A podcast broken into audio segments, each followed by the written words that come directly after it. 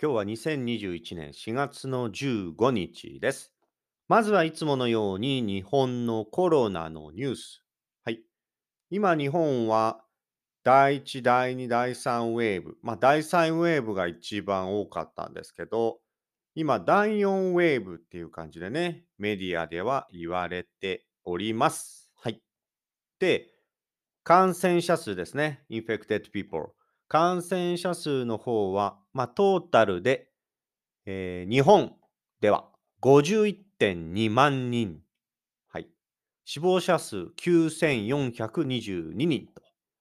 はい。地域によっては東京、大阪、神奈川、埼玉、千葉っていう感じのランキングですけど、はい。やはり関東が多いですね。ところが、最近はね、前回のポッドキャストでも、えー、お話ししましたが、まん延防止ということで、今、関西の方がね、大阪とか増えてますんで、そちらの、えー対策についてのニュースが毎日テレビでやっております。ちなみに、昨日だったかな？オリンピックまであと100日ですと。はい。東京都知事の小池百合子さんが、まあ、コロナをね、減らして、オリンピックやりますよ、みたいな感じで、えー宣言しておりました。はい。ワクチンの方はですね、まだあんまり身近でワクチンを打ったっていう周りに方いないんですけど、日本人の方でね。アメリカの方なんか結構ね、もう2回目も終わりましたっていう声をよく聞きますけど、はい。えーちなみに今の時点で日本は人口全体のワクチン1回接種した方。まあ、接種っていうと、これよくね、海外の方から聞かれますけど、あの、ワクチンを打つ？shot とか、あと、なんだ、I got a, I got a, I got, I got vaccine ね、I got a shot この注射を打つ、ワクチンを打つね、ワクチンを打つ、打つって言いますね、shot とか、はい、shot 打つ。あと、接種するっていうね。もうちょっと丁寧に難しく言うと、ワクチンを接種する。まあ、ほとんどワクチンを打つって日本人言いますね。はい。だから、I got a shot, I got, I got a shot だったらワクチンを打ちました。ワクチンを打った。はい。っていう感じですかね。はい。えーワクチン1回打った方は、えーポピュレーション、人口の約0.9%。で、必要回数のワクチンを打った。まあ、つまりワクチン打つの終わりましたよ。例えば2回打つワクチンだったら、えーまあ、2回打ちましたよ。1回だけでよければ1回打ちましたよっていう感じのワクチン。とにかく完了しましたよ。ダウンしましたよっていうのは0.5%。前回ですね、0.1%だったから少しずつ進んでいる感じですかね。はい。で、2日前ぐらいだったかな。お年寄り、本格的にお年寄りたちのワクチン接種が、えー開始しましたよっていう感じのニュースやっていましたね。はい。そんな感じでしょうかね、全体的には。主なニュースとしてはいろいろありますが、またワクチン、ワクチンじゃない、コロナのニュースばっかりになってしまいますので、簡単に読みますね。はい。えー、タイ。そうか。タイの日本大使館が、えータイの大使、ナシタさんっていうんですかね。首都バンコクのナイトクロクラブを訪れた後にコロナの感染が判明したと明らかにしして、えー同行した日本人が誰で何人いたのかなどを詳しい行動についても明らかにしなかったということで、えーコロナ感染した、タイでコロナ感染した日本人に批判が殺到しているということだそうですね。まあ、パーティーやっちゃったのかな？ババンコクのナイトクラブでね。うん、まあ、タイなんか結構厳しくやったみたいですけど、今また、なんだろう、また夜のお店とかが、クラスターとかが出たんで、ちょっと規制かけてるみたいなね。あ私、結構タイの日本人 YouTuber 好きで見てるんですけど、あの、結構パワフルなんですよ。東南アジアに行く日本人はパワフルですよ、結構。楽しんでる、エンジョイしてる感じ。もう日本のなんか疲れた、なんでしょうね。日本日本がもう疲れたような日本人日本人は、結構東南アジアに移住したりね するんですけど、結構なんでしょうね。まあ、なんか昔の日本にあった良さみたいのがまだね、タイとかベトナムとかインドネシアとかに残ってたりして、そういうところでなんか人生を謳歌している、人生を楽しんでいる、え方々結構多いですね。うん、最近結構ちょこちょこは増えているんじゃないでしょうか。はい。これは、まあもちろん日本もね、素晴らしいんですけど、昔の日本っていうのはね、また今とは違う、またもっと、もっとって言ったらあれだな。あんまり比較するとあれですけど、今にはない楽しさがあったんで、そんな楽しさを求めて、そんな、なんですよね、えー喜び、楽しさを求めて、えー東南アジアに移住したり、えー引っ越す、え日本人、結構いますね。はい。まあ、あとは、サラリーマンを終えて、まあ、リタイアメントっていう感じで東南アジアに移住、住んだりする人いますね。だからそういった方の YouTube 僕見てると面白いですよね。また日本と東南アジアの違いがすごい垣間見れるんで、うん、結構元気になる感じで。まあ元気ですけどね、普段。そういうの見れるんで面白いですね。はい。まあちょっと話はずれましたが、まあそんな感じで、大使、大使がバンコクでちょっと追い出しちゃったって感じでしょうかね。はい。あとはですね、日本のコロナ、あ、日本のコロナワクチンの接種率は世界60位だそうですね。まあ、僕なんか毎日いろんな国の方と話していますけど、他の国の方結構ワクチン今日打ってきましたとか、明日ワクチン打つんですよとか、そういう話も聞きますけど、周りの日本人からはまだあまり聞いてないんで、やっぱり遅いんでしょうね。うん、はい。国産の日本製のコロナワクチンはいつ実現するのか、開発に出遅れている日本っていう感じの記事もありますね。はい。主要国で最低、日本の弱い経済回復力。あ、回復。まあ今ね、ちょっと日本の経済はか、ね、悲しいニュースが蔓延してますね。それこそ蔓延ですよ。はい、スプレッド してますね。まあ街へ出ても感じますね。先日、私、浅草に行ったんですけど、浅草に一泊したんですよ。で、浅草にホテル泊まったんですけど、やっぱホテルも空いてるし、浅草といえばね、もうインバウンド、いろいろな外国の外国人ね、海外から来た方が、まあ、観光するスポットで、もう圧倒的外国人が多いっていう街でしたけど、全然いませんでしたね。僕のインスタグラムなんかにアップしてますけど、浅草のあの真ん中のね、仲見世通り仲見世通り、まあ、ショッピングストリートっていうんですか？仲見世通りなんか、全然人いなくて、すごいなんか変な感じでしたね。いつも人だらけなんでね、あそこね。で、夜かな？夕方、まあ夜か。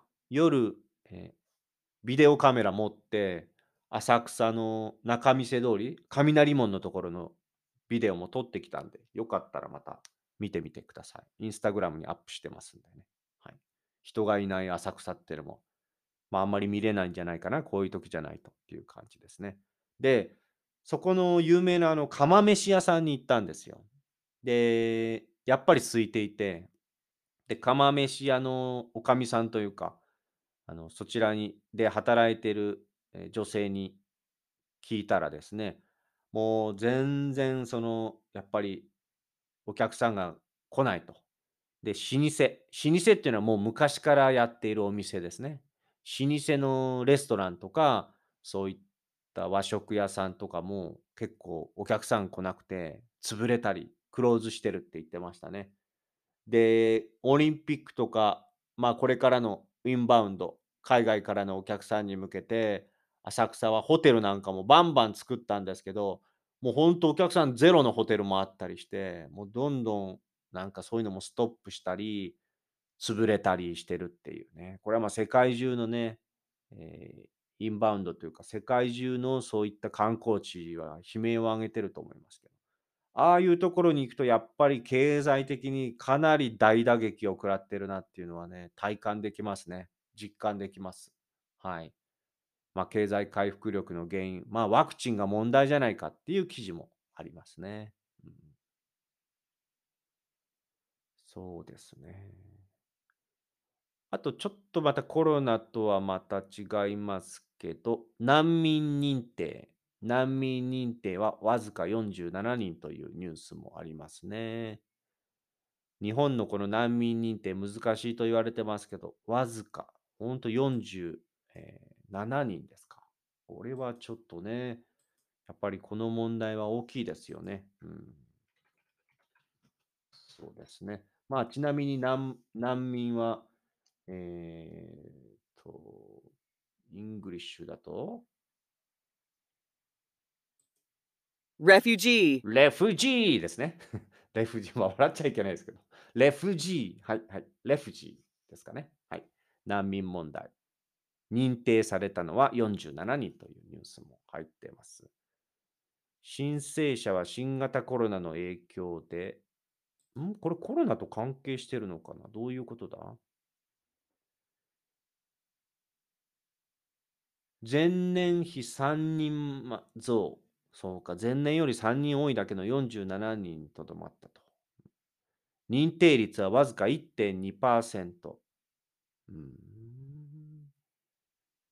最大で年数万人の規模の難民を受け入れている欧米の主要国とは、なお大きな差があるっていうことですね。そうか、日本ってやっぱ難しいって言うもんな。この難民問題ね。これからね、海外から日本に、かい、なんでしょうね。海外から日本を、まあ、助けていただくというかね、まあ、日本の人口はね、もう何回も言ってますけど、お年寄り増えて少子化で子供少ないし、海外いろいろな国の方にこれから助けていただく、ね、時代になっていくと思いますけど、こういった難民問題っていうのはね、どんどんどんどん、えーシリアスに大きな問題になっていくんじゃないでしょうかね。うんこの難民の申請者の国籍は、主にはトルコですね。そうですよね。やっぱトルコ、ミャンマー、ネパール、カンボディア、スリランカ、パキスタン。うん、うん、うん。そうか。そういった問題が起きているっていう形ですね。これなんだ、コロナと関係がある。ちなみに世界の、えー難民支援主要国、あ、ドイツね。そしてアメリカ、フランス、カナダ、イギリス。そして下の下の下の下で日本っていう感じですね。やっぱ日本難しいね。うんあ、コロナウイルスの感染拡大で入国者自体が減ったことが背景に見られるということか。そうか。前年に比べて6割以上減少していると申請した人が。あ、そういうことね。難民認定を申請した外国人は3936人。前年に比べて6割以上減った。まあコロナの影響で、そりゃそうですよね。うん、コロナの影響で帰ったり来れないとか、そういった外国人の方多いと思うんでね。はい。そういったニュースがやっております。はい。まあコロナのニュースとしては、うんと、やはり大阪じゃないですかね。どこだったかな ?2000 人を超えたと。と前回のポッドキャストでね、小池百合子さん、東京都知事が大阪株、ね、変異ウイルス、新しいあのウイルスを大阪株っていう、まあ大阪ウイルスって言ってるようなもんですからね。はい。これがディスクリミネーション、ね、差別に当たるってことで、えー SNS ではいろいろな意見がありましたけど、そう、新型コロナが過去最多。最多っていうのは一番多いってことです。1130人感染だそうです。大阪府。はい。ですね。で、部活、そうですね。これニュースになってましたね。1130人。1000人を超えるのが2日連続だと、大阪府。そして部活。部活っていうのは学校、小学校とか中、まあ、小学校あんまりないのかな。中学校、高校とか、で、スポーツとかね、いろいろ、まあ、スポーツだけじゃなくて、美術部って言って絵を描いたりとか、ブラスバンドって言って音楽をやったりとか、そういった、まあ、クラブ活動が休止と、えーいうニュースですね。あと、大学もなるべくオンラインにしましょうという形で、大阪も対策をしていくということです。で、この前回もちょっとご案内しましたけども、まん延防止、ね、まん延防止等の重点措置っていう、これ最近ニュース、まん延まん延、まん防まん防ってやってますけど、はい。これについてはね、前回のポッドキャストでもちょっと説明しましたけど、まあ、スプレッドを防止する、ね、防ぐ、プロテクトするっていう感じのものですけど、その前にあった、あの、緊急事態宣言とどう違うっていうね、これ結構疑問だと思います。日本のニュースをよく見ている方なんかは、緊急事態宣言とまん延防止等重点措置、漢字多いな。どう違うの？と。これ簡単に言うと、えー緊急事態宣言に準じて、えーの、まあ、措置というかね、対策ということです。で、この準じるという言葉なんですけど、まあ、ある基準、ベーシックに、えーベーシックにから、えっと、それをもとに、えー対応をすることを準じると言います。準じる。あるものに従って、あるものをベースにして何かをする。えーそのベーシックを基準に、えー対応するっていう。それを準じると。えー準備、プレパレーション、準備の準っていう感じですけど、準じるという、え言葉がありますけど、緊急事態宣言を準じたということなんで、緊急事態宣言より少し、まあちょっと力的には弱い、決まり的には、ルール的には弱い感じかな。例えば、緊急事態宣言はステージ4に、えー対応する、当たる感じ。レベル的にはステージ4に相当するっていう感じ。で、まん延防止等重点措置はステージ3で。これちょっと違うでしょ？ステージが。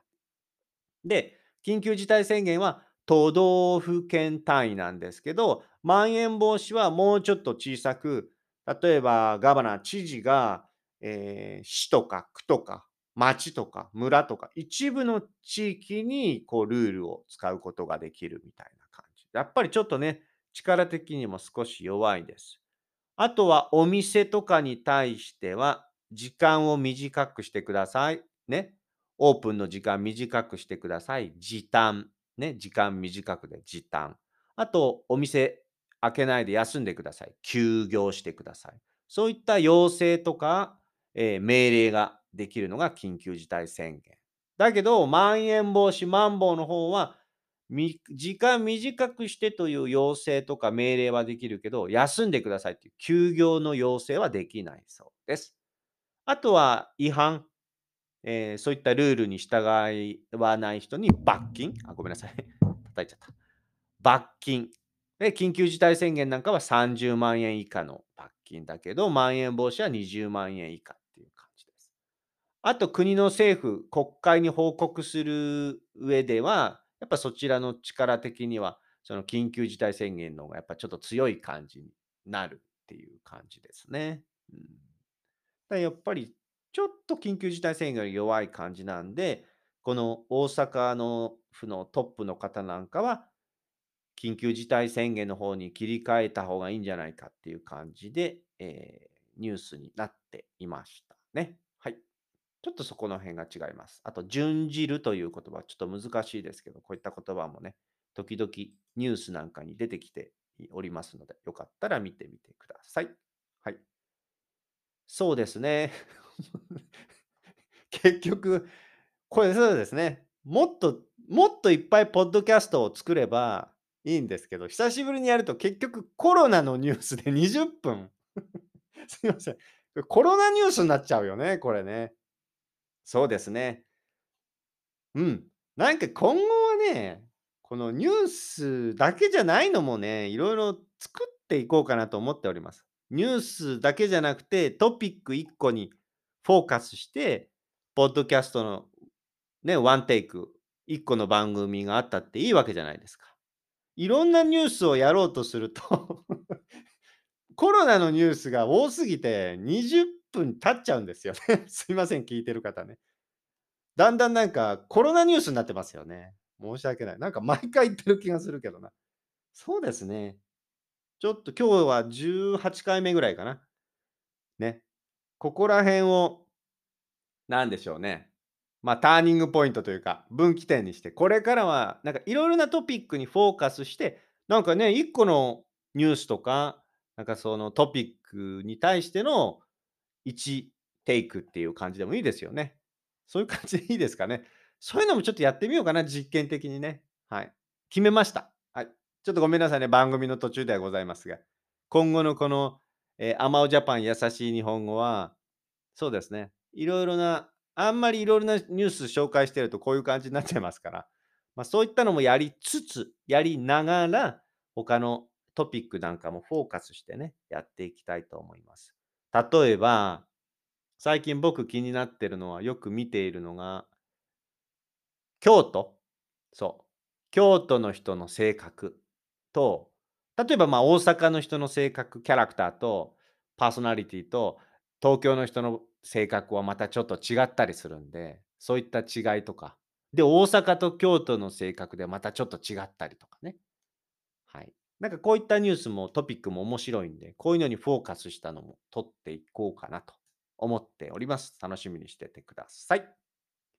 まあ、あとちょっとね、残り時間、他のなんか気になるニュースいきたいと思いますが、アクセスランキングを見るとね、例えば、うん、トップ、ナンバーワンは、まあ、ライセンス、運転ドライ、ドライビングライセンスですかね。運転免許を取って、高校生が18歳、まあ、高校3年生でしょうね。取ってすぐに友達を乗せてドライブしたと。で、友達にかっこいいところを見せたくて、ハイスピードで走ってガードレールに衝突して、えー、後部座席にいた後部座席っていうのは後ろのシートですね。後ろのバックシート、後ろのシートに座っていた2人。4人乗ってたのかな？助手席と運転手の子はまあ怪我で済んだんですけど、後ろの席にいた2人は、えー、亡くなったと。死亡ということで亡くなってしまったということですね。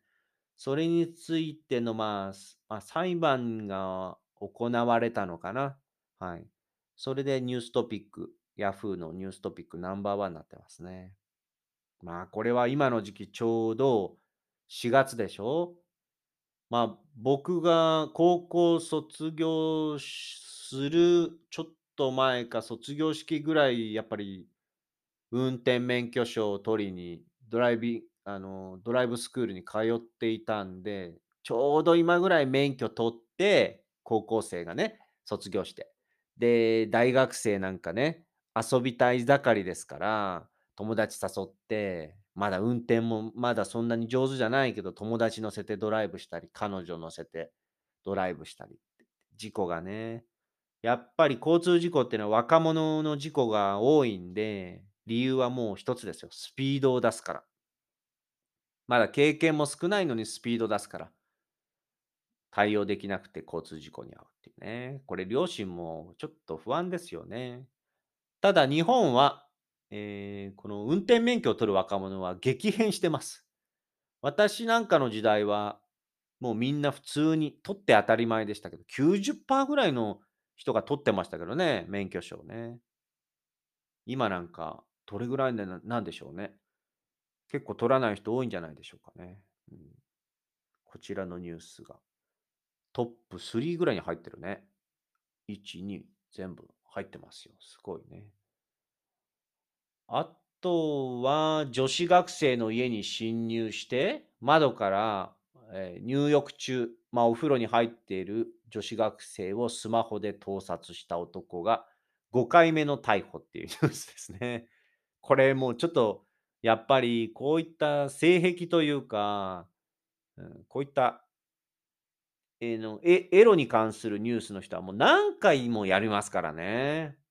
この覚醒剤、ドラッグとこういった性的な、えー犯罪は繰り返すって言いますから、これちょっと考えないといけないですよね。怖いですね。うん、あとなんだこれ、女子生徒の水筒の中身をすり替えて、えー飲ませた、えー容疑の男子高校生が逮捕された。これちょっとよくわかんないな。どういうこと？学校の水筒の中身をすり替えて飲ませた。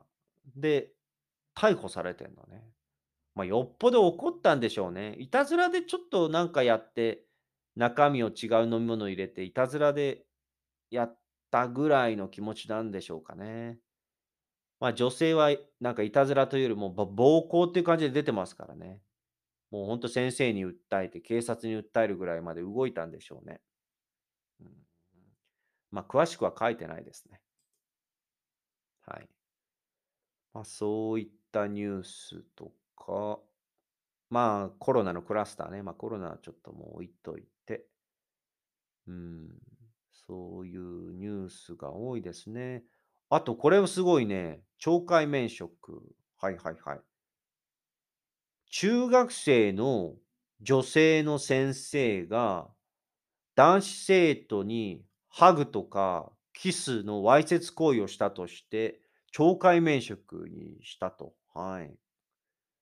やめてもらったってことですね。計4回、抱擁やキスをしたって書いてあるね。わからないよね。これもっといろいろ見えないところでやってるかもしれないですね。去年の9月頃から中学生の男子生徒の相談に乗っているうちに好意を持つようになって、そうか。うーん、私的なやり取りなんかもして、ハグとかキスをしたということで、えー、懲戒免職になってるニュースですね。やっぱ学校の先生が何々したみたいなのニュースも結構多いんだよね。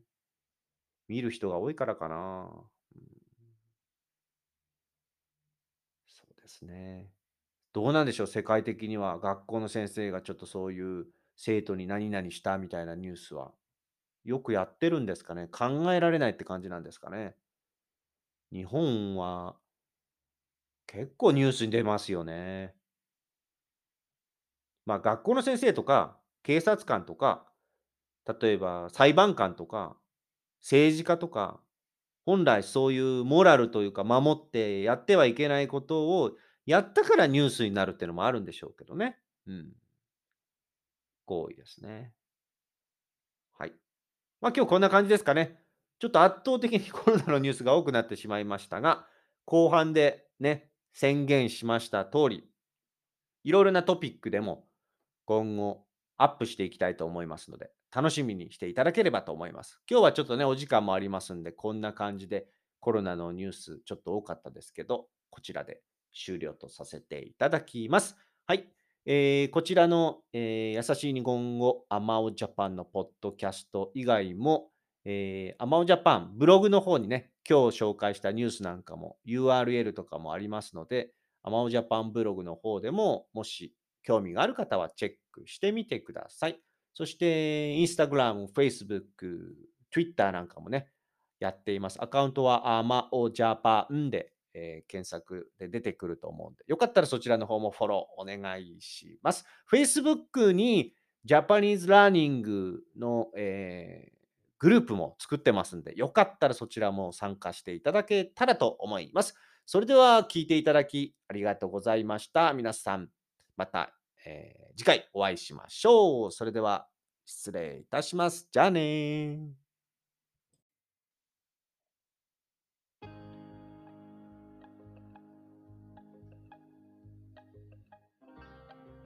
皆さんこんにちは。アマオジャパンのアマオです。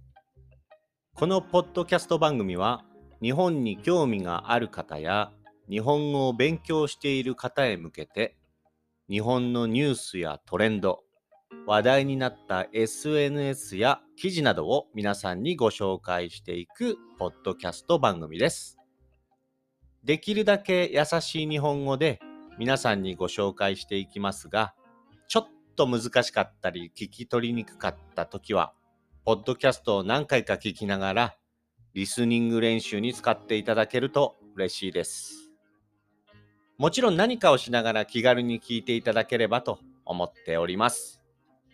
ニュースの内容については、私のアマオジャパンというブログでですね、ご紹介したトピックやニュースについてのリンクなどを載せておりますので、そちらからチェックしてみてください。